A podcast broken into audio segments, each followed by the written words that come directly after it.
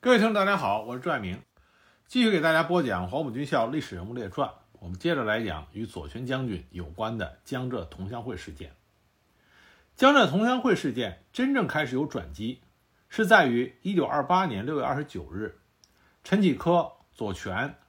胡世杰、尤赤、郭景纯这些被军校开除的学生写给苏共中央监察委员会的信。这封信迅速起了作用。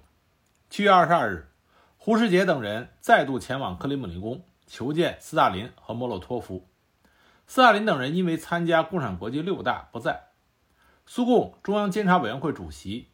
亚罗斯列夫斯基亲自接见了这几位中国的军事学生。亚罗斯列夫斯基告诉他们，他已经收到了他们的来信，但他过去并不知道关于开除中国军事学生的事情，也不知道关于江浙同乡会的问题。他当时就打电话给共产国际东方部的负责人，要求后者提供有关情况，并决定调阅全部材料。两天之后，苏共监察委员会分别从共产国际东方部和格博乌收到了有关的资料。这个时候，中共代表团的书记是周恩来，主要负责人有瞿秋白、苏兆征和张国焘，恰好他们这个时候也正前往格博乌。要求查阅有关材料，刚看过一次就得到通知，知道所有有关这一事件的资料都要被调往苏共中央监委。到了监委以后，他们又得知监委已经决定接受中国学生的申诉，于近期内召集有关各方人员开联席会议，重新调查解决这一问题。监委并准备为此成立一个江浙同乡会事件委员会，以亚罗斯列夫斯基为主席，包括共产国际。苏联军委和格博乌的负责人，鉴于此，中共代表团不得不立即着手同有关学校党部进行讨论，以便准备材料。而中山大学党部的陈元道、李建儒等人反应相当的强烈，明确认为代表团不能妥协。他们说，中共代表团不将江浙同乡会根本解决了，则对党的前途非常危险，首领应该枪决，活动分子应该开除。周恩来等人则在当场解释说：“不能认为是代表团有妥协，事实上问题十分复杂，秘密的文件尚未得到，名单也成问题，因为这涉及到对人的问题，而对人的问题非常重要。因此，周恩来要求中大总支部委员会能够协助提供一个确切的江浙同乡会人员名单。清查了半年多的时间，都不能确定江浙同乡会会员的名单。”要在几天之内搞出一个确切的名单，这当然是做不到的。虽然中大支部委员会很快就供出了一个七十一人的名单，于秀松、周达文等人首当其冲。然而，在亚罗斯列夫斯基七月二十七号召集的听取于秀松、周达文等人关于自己与所谓的江浙同乡会关系的声明书的听证会上，中共方面的代表周恩来、瞿秋白、陈元道等人几乎拿不出任何来证据来证明于秀松。周达文的申辩与事实不相符合。七月二十七日，江浙同乡会事件委员会正式组成，中共正式代表为瞿秋白与周恩来。而后来呢，中共代表团曾一度建议暂由苏兆征、关向英二人替代，最后主要是由周恩来负责，瞿秋白因病没有参加。八月一日，亚罗斯列夫斯基通知委员会有关委员，自当日起到八月六日止，所有委员。都应该到监察委员会看材料，并有权向任何与此事件有关的同志提出问题。调查工作因此开始。经过前后近两周的工作，阅读材料、听取证词、与各方面负责人谈话等，亚罗斯列夫斯基于八月十日正式向委员会联席会议提出了关于所谓江浙同乡会或互助会事件的报告大纲，根本上否定了所谓江浙同乡会的存在及其反革命性质。报告里，亚罗斯列夫斯基是这么说的：“他说，我很详细的研究了所有的材料，与好多与此事有关的中国学生的谈话。与我谈话的还有许多其他的同志，比如说格伯乌的负责人库马罗，还有皮亚尼斯基、布哈林、米夫、中国代表团等人，使我觉得多数中国同志所提出来的罪名是没有根据的。我很相信江浙同乡会之所以造成的基础。”是由于中国学生中间为了争夺影响之各派相互的斗争，从中国送来的学生成分和其他在国内接受革命教育都不是很好，他们有地方主义的色彩。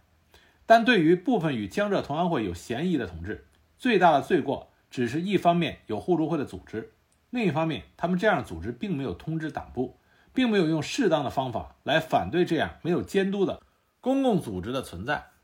报告接着详细说明了以余秀松、周达文、董一湘为代表的一派人在反对吕莫支部和反对托洛斯基反对派问题上的积极作用，肯定了他们在拥护与帮助阿格尔。及教务处反对拉迪克的斗争中尽到了一个党员所应尽的义务。同时，报告根据大量的信件，说明在军校同学之间确实存在着一个关于互助问题的讨论，因而断定组织互助会的企图是存在的。但报告也指出，关于这个会的组织上的存在是绝对没有确实证明的，也更没有材料可以证明它现在仍然存在。报告接着对格格巫和中共代表团所提出的。关于江浙同乡会的章程、组织、反革命行动、帮助反动派等等所谓的证据，逐一进行了剖析。在关于所谓江浙同乡会的章程问题里，报告做了如下的分析。他说，章程是任何人都没有看到的。陆玉松的信中曾有章程第一条是缴纳会费这一句话。陆玉松自己现在解释说，这完全是一个笑话。许多其他的同志也这样说过的。李佩泽给委员会的声明书中说。王长熙曾经看见了章程，但将李佩泽换到监察委员会。我问他的时候，他说王长熙是看见了一封信，这封信上说了章程。格格巫回答我问题的时候，曾说了以下一个关于章程的事实：他说，炮兵学生孙发利及王长熙看见了朱茂贞那里藏着一个秘密同乡会的党纲，其中有很多的条文。王长熙及孙发利看见了什么？关于这个，一点材料也没有。即使再来看格伯乌的答复，则他又说，暑假的前几天，张世元曾看见了一个同乡会的会员，他在抄写一本小说，书面叫做《工作计划》，有很多的条文，很小的字。米夫同志调查了这件事情，当一个学生如获珍宝的拿给了米夫，以为这是可以破获一切同乡会的罪证。米夫将这个东西拿给翻译一看，原来是一九二六年党支部委员会的工作计划，这就是所谓的秘密章程。这就是张世远看见的。我请问这个委员会的委员以及各负责同志，一个一百五十人的组织存在了一年多，格伯乌以及中国代表团关于这件事得了很多的报告，格伯乌由同乡会的会员也得到了很多的材料，而任何人都不知道章程是什么样，这个道理是否说得过去？我请问，一个秘密的政治组织，它有政治的目的，这是格伯乌的结论，是要夺取中国共产党及军事中的领导。而他的章程第一条偏偏说是要交会费，这个道理是否说得通？我敢断定，谁人也没有看见过章程，章程是没有的。互助的企图是有的，但这些同志没有任何的政治目的，没有章程也谈不上什么有组织。那么中大党部以及中共中央所列的那所谓的众多的江浙同乡会的成员又是怎么回事呢？报告分析说，在材料中间的所有调查有许多自相矛盾的地方。同是一个人，又是同乡会中间的积极分子，而后又出来积极的反对他，和甚至于中共中央委员也有被说成与江浙同乡会有嫌疑的。在这个同乡会中，其中有余秀松、周达文、刘仁静、彭泽湘，但稍微熟悉他们的人就知道，前两个人跟后两个人之间是时常不断的有冲突。这样人怎么可能一起领导一个秘密组织呢？结论就是，这些消息是不能相信的，所根据的。并不是事实，而是猜想、谣言和不正确的报告。那这份报告在逐项否定了德伯乌和中共代表团的指认之后，最后明确的提出，这个问题仅仅是一个组织纪律的问题，是一个思想认识的问题。解决这件事情的正确办法，应当是对于企图组织互助性质的小组织而未向党报告的党团员进行必要的党的教育。报告建议，真正的做法应该是：一、组织一个委员会，成分由皮亚尼斯基、国际监委、中国代表团、亚罗斯列夫斯基、米夫一同构成；委托委员会起草一个告苏联境内中国学生书，向他们解释，在现在中国共产工作困难与白色恐怖之下，虽有一点小的党内斗争、小的派别、小的纪律的破坏，虽有一点组织秘密团体之小的企图，甚至只是为了互助。它都可以对中国共产党有非常大的危害。要号召同志们坚决起来，肃清到处同志关系中不健全的地方，加紧理论与实际的工作，认清这种工作是中国共产党预备革命工作的一部分。二，在各校中国同志大会中宣读这封信，要与同志们谈话，完全肃清同志们之间相互不信任的空气，警告苏联境内的中国留学生，如果有了小的派别，相互的斗争、倾轧、无根据的毁谤。这都要受到党的适当的组织的制制裁。第三个，肃清格伯乌关于同乡会的材料。亚斯罗列夫斯基的这份报告轻而易举地说服了绝大多数的与会者，甚至格伯乌的领导人也主动承认米里斯等负责这一工作的人员存在着严重的失误。只有与会的中共代表周恩来、苏兆征两个人，根据中共中央的意见，坚持自己对这一事件的看法。为了说服中共的代表。会议几乎是不间断地进行了十一个小时，最后会议放弃了这种努力，通过了苏共监委提出的决议。对此，周恩来和苏兆征当场表示，他们不能同意亚罗斯列夫斯基的报告和联席会议上其他同志的态度，尤其不能接受这一决议，因为在如此短的时间里通过这样一种重大的结论，无论如何是过于仓促的。只不过，他们目前不打算继续在这次会上提出另外的提议。他们将以代表团的名义向俄共中央、中央政治局说明他们的看法。联席会议的决议明确肯定，1927年的同乡会是一种苏联境内各校之中国学生企图组织物质上的互助团体，其他的政治目的是没有的，并且联席会议没有确凿的材料可以断定他已经有了成型的组织。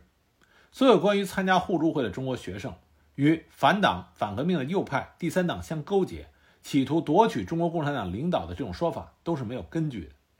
凡因此而受到嫌疑、被派遣回国或受到处分的学生，一律重新审查，一切有关这一组织的材料均停止生效，并且今后苏联境内任何中国党员团员的反革命罪名，均应由中央监委和国际监委立案审定。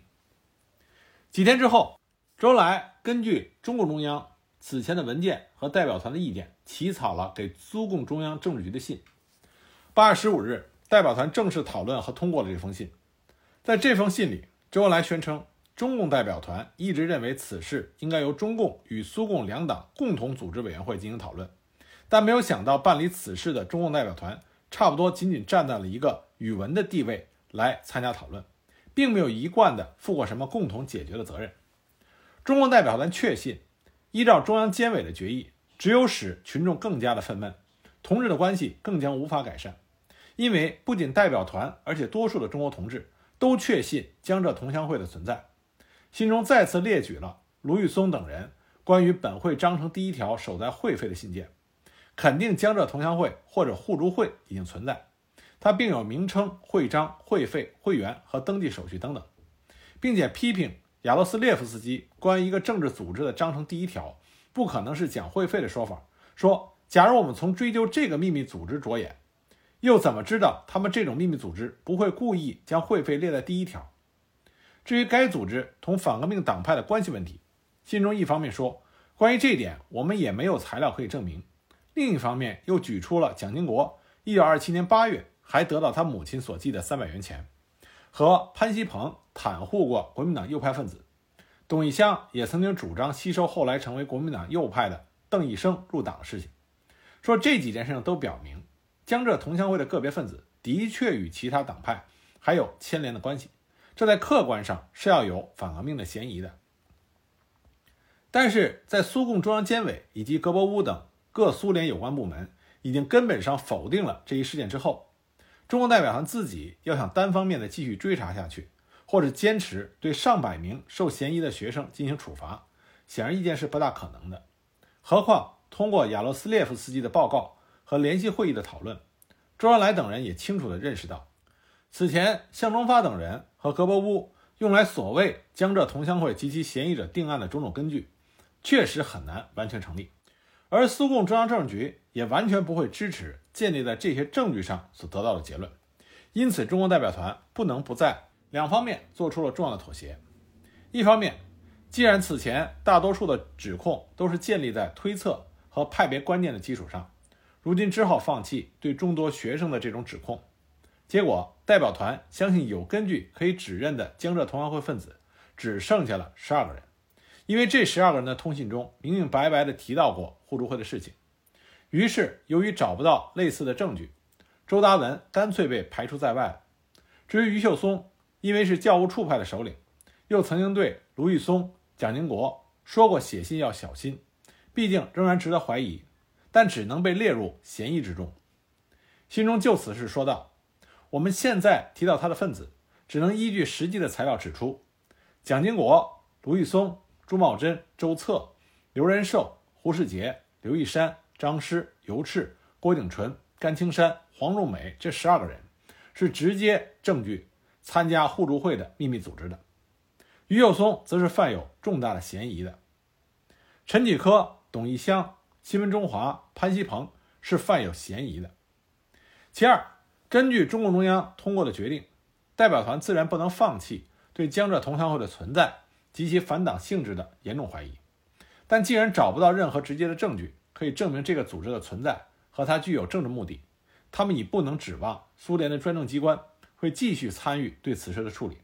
只能把它当做自己内部的问题来盯性和处置。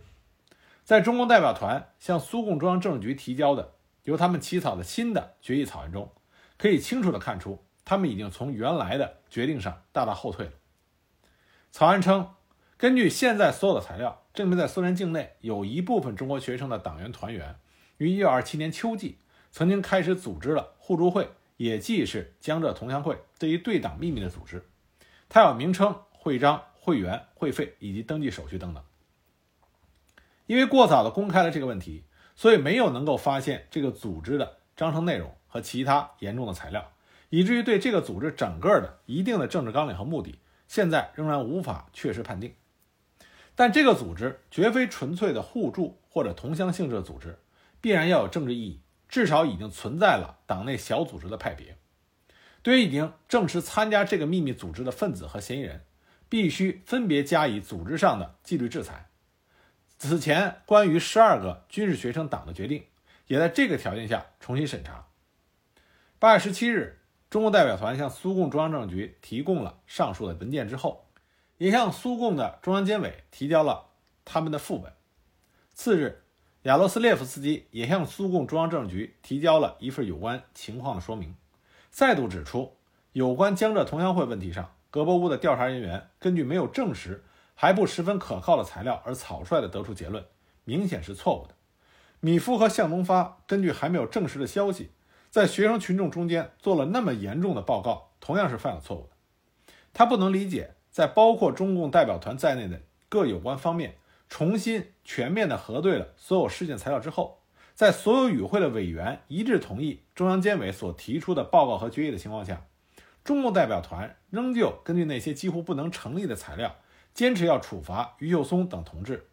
他尤其不能理解的是，中共代表团坚持要处罚多数同志，事实上恰恰是比在苏联学习的一般的中国党团员要好些的同志，为什么一定要把他们视作为反革命？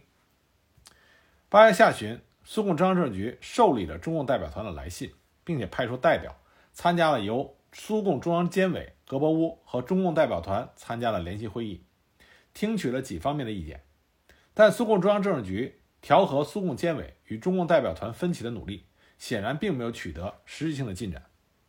这个时候，苏共中央监委已经起草了一份告苏联境内中国学生及党团员书。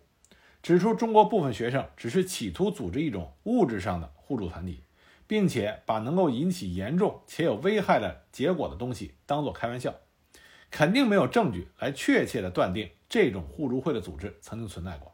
但强调这种行动仍然是错误的，只是我们对于犯了错误的同志们应该采取党的教育方法。然而，中共代表团明显的不同意这一文件，经过周恩来修改之后，企图组织变成了曾经组织过。当做开玩笑变成了以当做开玩笑来掩饰对党秘密的组织，没有证据来确切的断定这种互助会的组织的曾经存在过，变成了党没有证据来确切的断定这种互助会的组织现在还存在没有，但根据党内现在的材料，却能指出这种组织过去曾经存在过且对党秘密，故党必须对于这种组织予以坚决的审判。那么，我们对于犯了这种错误的同志们，应采取党的教育办法，变成了我们对于犯了这种错误的同志们，主要是采取教育办法。然而，同志们应该了解，如果党的教育办法显示不足的时候，则党对于不通知党而参加在党的机关监督之外，由苏联境内中国学生所构成的这种互助会组织，以及其他任何派别或组织的同志们，不能不采取最后的组织办法。应该指出，周恩来事实上仍然是做出了妥协的，因为他已经不再坚持该组织必然要有政治意义和必须对其成员加以组织上的纪律制裁。但是，以周恩来为首的中共代表团仍然坚持，江浙同乡会事实存在过，它的性质至少是党内以同乡或者亲友为基础的秘密派别组织。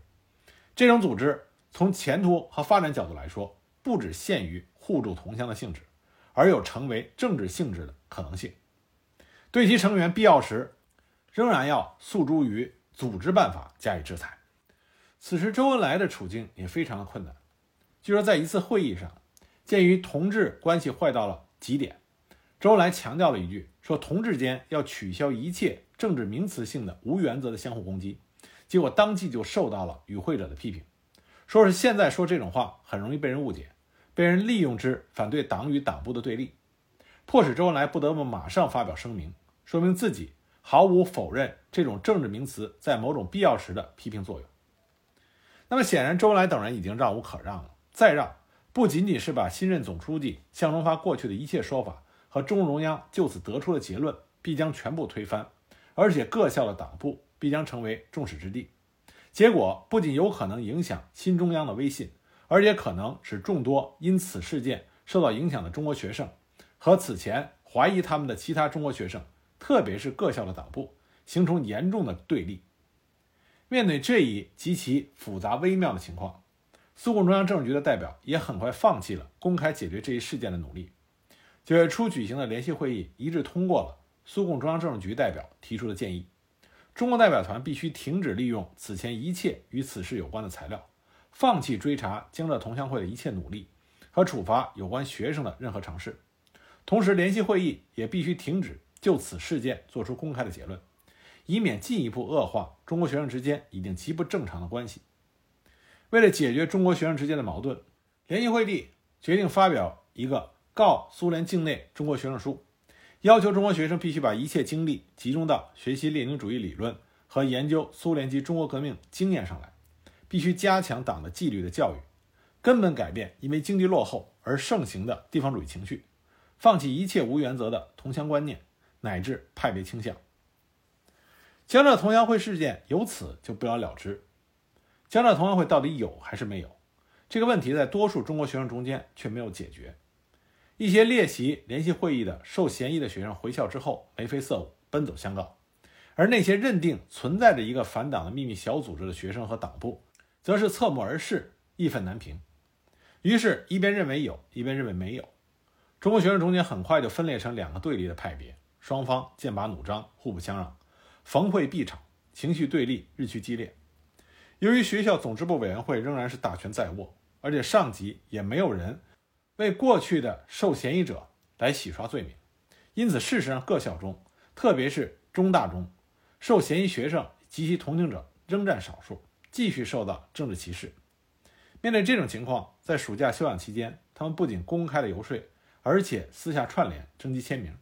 准备致信给共产国际监委和苏共中央监委，要求立即公布有关江浙同乡会的调查结论，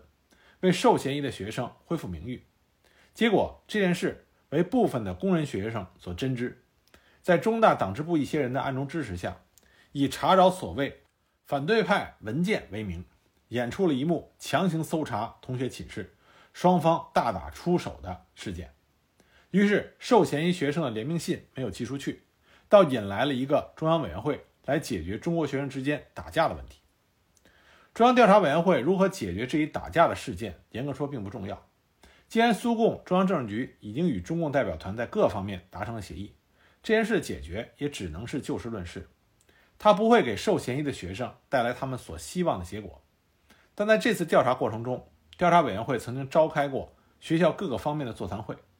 通过这些会议，我们可以很清楚地看到，这个时候中国学生之间究竟存在着一些什么样的矛盾，江浙同乡会事件究竟在他们中间留下了怎么样的严重的后遗症。在调查会第一次召集的党内同志谈话会上，两种意见就针锋相对。一种意见明确地认为，江浙同乡会的问题是造成这次打架事件的根源，不解决江浙同乡会问题，就不能根本解决同志彼此之间的猜疑和对立。而江浙同乡会问题其实是两部分同志造成的，一方面是学校领导如米夫、比尔曼这些轻信不负责任报告，把事情说得无比严重。那么另一方面呢，是党支部委员会和一些学生干部，如陈元道、王明等人，搞无原则的斗争，借机蓄意宣传，上纲上线，无根据的鼓动学生们互相的公开和背后的揭发检举。然而，王明、秦邦宪，也就是后来的博古、何子树等人，则针锋相对地表示，他们所进行的斗争都是原则上的斗争。领导者说，江浙同乡会有反革命的性质，完全是这些小组织同志们错误。而不是领导者的错误。要是米夫不报告出来，现在恐怕已经成为事实了。在调查委员会召集的中大教员班和职员班学员的谈话过程中，以西门中华、薛岳国等人为一方，以王明、李如生、盛忠亮等为另一方，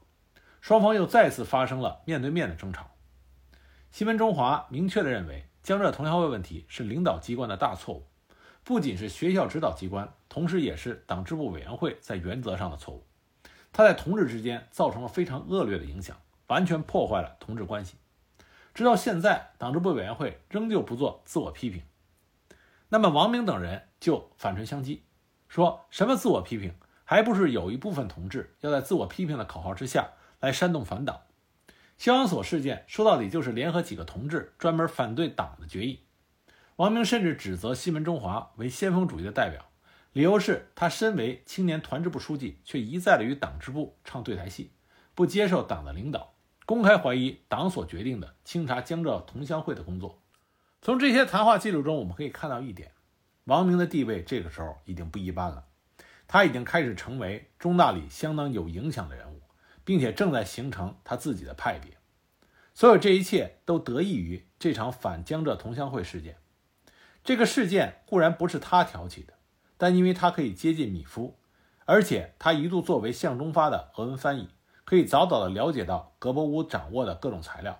从而便于他在这场中大的反江浙同乡会的运动中，充当一种未卜先知、呼风唤雨的角色，迅速的提高了他的政治地位。也正因为如此，王明不仅不会轻易的承认这场斗争的错误，还要千方百计的把他的这种角色演下去。可以肯定，苏共中央政治局霍希尼的决定和中国代表团继续认定江浙同乡会为秘密小组的情况，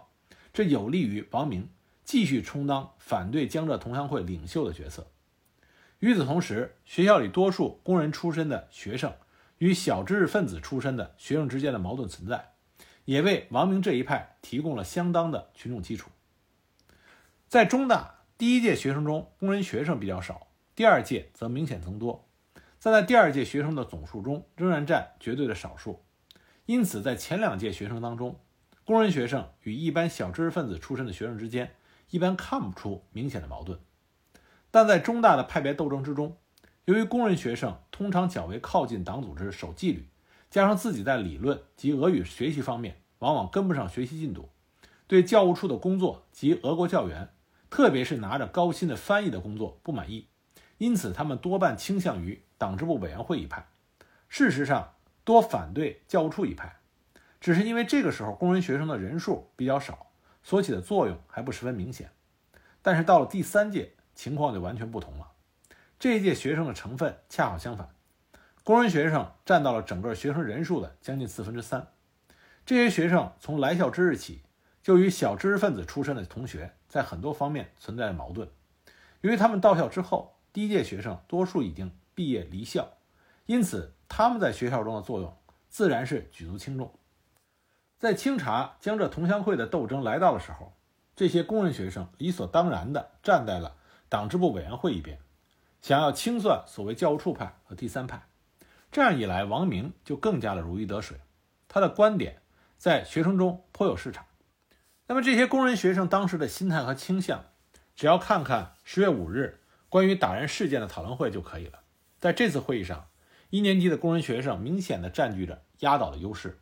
他们不仅不承认自己有错误，而且理直气壮地认为自己做得对。他们说，江浙派竭力宣传，反对学校当局暗中串联，并有宣传品，为什么不能搜查？当发言者讲，我们有党，应该用党的纪律解决一切问题，不应当打人。我们是共产党员，应当展开批评，不应当互相搜查，而应该用教育的办法。对于同志，不应当加以政治帽子。结果，这些工人学生则大声的鼓噪。说他们宣传不应该搜查他们，试问我们应当反对他们不？他们要反共、反苏联。当有人发言说应该尊重事实，不能不考察事实就乱放炮，说有江浙派，那么则有一些人大呼小叫，说江浙派是有的，反党行为第二条路线都是有的。这些我们工人看得清楚，他们有知识来造反对派，我们工人都应该起来与他们奋斗。有些工人发言更加坦率，他们说。我们没有知识，不会说话，来苏联就是想跟大家学习，将来也可以提高地位。但来此一看，不得了，高等的、中等的、低等的，不平等了。你们也有一百多块的，两百多块的，你们要革穷人的命吗？从这些针锋相对的发言，不难想象，一个小小的调查委员会是不能够解决中国学生中的这许多问题的。事实上，他们前后只进行了不到十天的调查，就草草的宣告调查结束，结论是。消防所事件有同志搜查同志文件，以为这是很好的事情，被搜查者则以武力相抗。这只有在中共的大学中才会发生。搜查的同志是不对的，是呆的。即使有同志是反对派或者反革命，可以由格伯乌或者党监委去做。所以搜查的同志是不正确的。当然，被搜查的以武装方法来反抗也是不对。但是对于江浙同乡会的问题，调查委员会的报告一个字也没有提。在整个江浙同乡会事件中，最令人值得庆幸的是，这个时候斯大林还没有变得后来多疑，苏联也还没有开始搞肃反，对反对派也没有大开杀戒，因此苏联领导人看上去反而比中共领导人当时要清醒一些，反而使得这次被怀疑和处分的那些中国学生，包括于秀松等人，一时多半都得到了解脱。但既然没有宣布江浙同乡会，事实上并不存在。中共代表团既然拒绝为一切嫌疑分子解除嫌疑、恢复名誉，王明一派整人者仍然可以，并且利用这根大棒子打人，在其势力范围之内所及的那些被嫌疑者就永远的脱不了干系。一有个风吹草动或者新的运动来临，他们必然是首当其冲。中山大学从此之后，直到它最终的解散，几乎是再无宁日。不仅学生之间斗来斗去，各种。名目的斗争没完没了，苏联党内也日渐兴起了整肃和清洗之风。纵使逃过了学校内部的斗争，阶级斗争的大棒子高高记起之后，江浙同乡会这样的政治帽子随时都有可能成为整人的工具。后来，江浙同乡会曾经被说成是什么托陈分子，就是托洛斯基和陈独秀分子的秘密组织，这就是一个最明显的例子。江浙同乡会被怀疑的对象像余秀松、周达文、董一香等人，后来被说成是中国的托洛斯基匪徒，受到牵连而被捕冤死。这何尝不是起源于这个倒霉的江浙同乡会事件？在整个江浙同乡会事件被怀疑人中，唯一没有受到严重的政治迫害，只有一个人，这个人就是蒋经国。从苏联档案中可以看出，蒋经国不仅曾经被视为江浙同乡会的首恶。而且，苏联当局还清楚地知道，他曾经积极参与过莫斯科中国学生中反对派的活动。显然是因为考虑到他的特殊背景和可能的用途，苏联人始终坚持不能动他一个指头。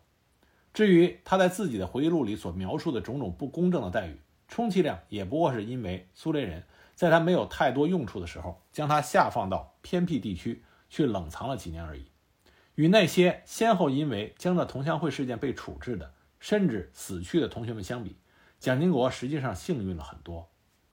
江浙同乡会这段历史，很多人并不清楚，而且它与后来中国共产党内部的几次政治运动扩大化相比，在江浙同乡会事件中并没有造成严重的人身伤害或者死亡。但是江浙同乡会事件可以说是中国共产党内部政治运动扩大化的源头，它相当于打开了一个潘多拉的盒子。我们可以清楚地看到，在后来几大苏区肃反扩大化的过程中，那些领导人大部分都曾经经历过江浙同乡会事件，比如说王明、博古、夏曦、沈文民等等。所以说，江浙同乡会事件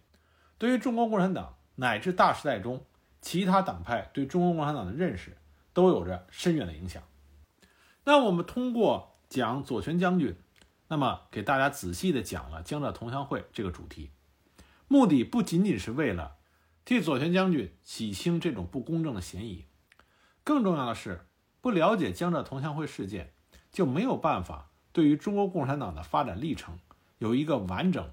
全面、公正、客观的了解。那么这一集讲完之后，下一集我们再继续回到左权将军身上。